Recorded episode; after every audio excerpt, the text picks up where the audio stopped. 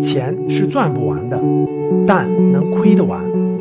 我提一下我的想法好不好？其实呢，各位，未来十年，我问你们一点啊，甚至其实未来十年，我觉得创业你们觉得是越来越容易了，还是越来越难了？未来十年，有人说七十的就认为是容易哈，其实各位啊，中小企业创业未来越来越难了。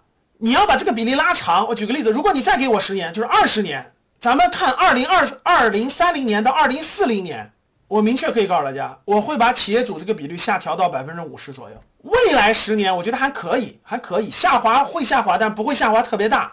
就是未来十年，从二零二零年到二零三零年，我觉得经济形势还可以啊，稍微下滑一点吧。但是到了二零三零年再往后，各位中小企业主创业会越来越难，这个不用问，待会儿我会讲到啊，待会儿我会讲到啊。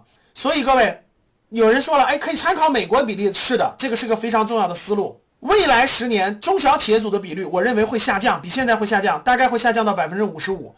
我会让它少五个点。金领人群，金领人群啊，基本上是百分之二十，我还认为它百分之二十。呃，我认为会适当的增加一点，就未来五年适当会增加一些，大概会增加到百分之二十五。哦，为什么？一会儿我会讲到。我给你一个答案。哎，我问一下各位，刚才企业主这块我解我解读了，我认为会下降五个点，啊，因为未来这个创业会越来越难。为什么？我说一个关键词，待会儿我解释好不好？企业主中小企业主越来越少，为什么？因为未来中国的经济增量不是存量，那些不是没有门槛的行业了，全是有门槛的科技行业，甚至是高科技行业，普通人普通人创业的机会越来越少了。待会儿我会给你解释啊。第二，金领我为什么会增加？谁能给我谁能给我这个？解答一下，用最简单的话和最简单的词语，金领的比例会增加。我就说三个字就能解释了。谁能给我解答一下，金领的比例为什么会增加？有人说提升学专业，no；高素质人才，no。有人说对了，合伙人对，笑对人生啊，给你奖，给你奖品啊。三个字，注册制，注册制大大增加了企业上市的比例，金领的户，金领成为。从普通管理人员、中高层管理人员成为老板、成为股东的比率大大放大了，放大了多少？待会儿我给你算出来是多少啊？所以经理人群会提高到百分之二十五左右。对，三个字啊。好了，再往下，炒房者会会增加还是减少？这个就不用悬念了啊。刚才很多人回答的很对，炒房者的比例会下降到降降降降降降到多少？就就靠靠持有房产、靠炒房者成为还是高阶人群的。你靠炒房子赚到的比例，我给你降到百分之三，各位，我会降到百分之三。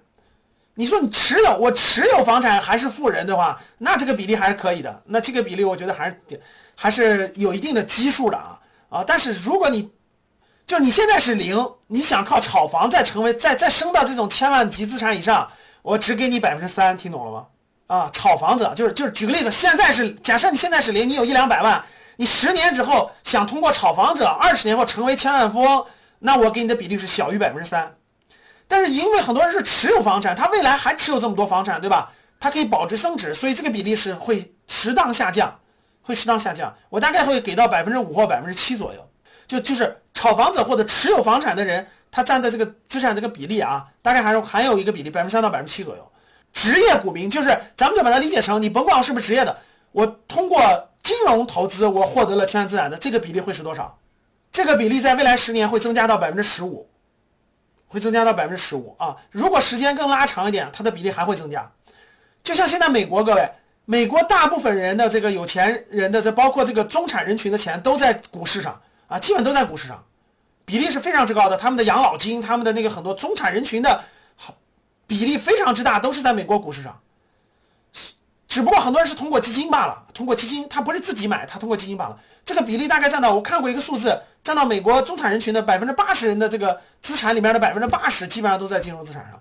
所以，如果你给我二十年的时间，我认为这个持有金融资产的这个比例会上升到百分之二十到二十五，就是跟金领人群相打平。所以这个比例大家明白了啊？所以我讲完这个比例，大家发现没发现？不是为什么叫不创业必投资？对的。我这次敦煌游学的时候，就有我们的那个我们我们格局的高端学员里头，实话实说，跟这个比例是非常之接近的，百分之六七十是中小企业组，就我们的游学班学员啊，参加我们敦煌游学呀，参加我们的高端学员里头，百分之六七十是中小企业组，啊，百分之二十左右是这种啊，比如说工程师啊、设计师啊、呃公司的高管啊，对吧？基本这个人群。然后呢，这个通过炒房赚的大概是占到百分之这个十左右的比例。然后呢，这个比例很少，因为他们不懂嘛，所以来格局学习一些。前面都符合，所以呢，通过社会的这个比例，通过格局的学员的比例，我也可以明确各位，如果你是你自己的你的自我意愿是一定要成为一定要成为有钱人的，一定要赚到财富的，那你真的主要就这两个选择，主要核心的，要么你就趁年轻的时候。抓紧时间，对吧？四十五岁以前抓紧时间创业，积累经验，积累行业资源，积累到一定程度以后走创业之路，这个比例是最高的。虽然它是最难的，这里面最难的，但是也是最高的，就是就是比例最高在社会大众当中比例是最高的，赚到财富比例最高的还是创业。如果你创业都不创业，那基本上你的你只能靠投资了。大家可以看到，对吧？你除了企业主，除了经理，经理算一个范围。那基本上都是投资，投资就是不动产或者是金融资产，就这两个大方向。你投资碰别的都不可能赚到财富的，基本都是坑。所以各位，你教室里如果你是创业人群，对吧？只有一点小特例就是经理人群。所以你想赚到财富，最大的比例不用问还是创业。它虽然难，但是它也是最大的比例。你敢拿二十年横下心来获得财富，对吧？那创业肯定是第一选择。很多人已经。我们很多高端学员都是已经走过这个阶段了，我们的创业，对吧？年龄都四十多岁，五甚至五十多岁都走过这个阶段了，都有企业或者是已经积累完财富，已经退休了。他走步入了投资，对吧？我第二个阶段，我我没法自己创业了，精力啊、年龄呀，对吧？行业阶段呀，可能都已经过去了，自己的心劲儿也没那么大心劲儿了，那我就转向投资了。这是属于是成功人士，对吧？就财富上已经财富自由的成功人士。我们这次东方游学就有好多学员问我，他们本身并不是创业的。他们并不是那种年收入好几百万这种创业的人群，但他们是精领人群，就是他或者他们是，呃，中产，就那个工薪阶层等等。他们你不创，你已经不创业了，你还不投，你还不学投资，你还你还不了解了投资，你你几乎不可能获得大的财富。实话实说，除非是偶然因素，比如说赶上拆迁啦，对吧？或者是某种其他原因了，对吧？所以各位，我的这个口号是我提出来的，不创业必投资。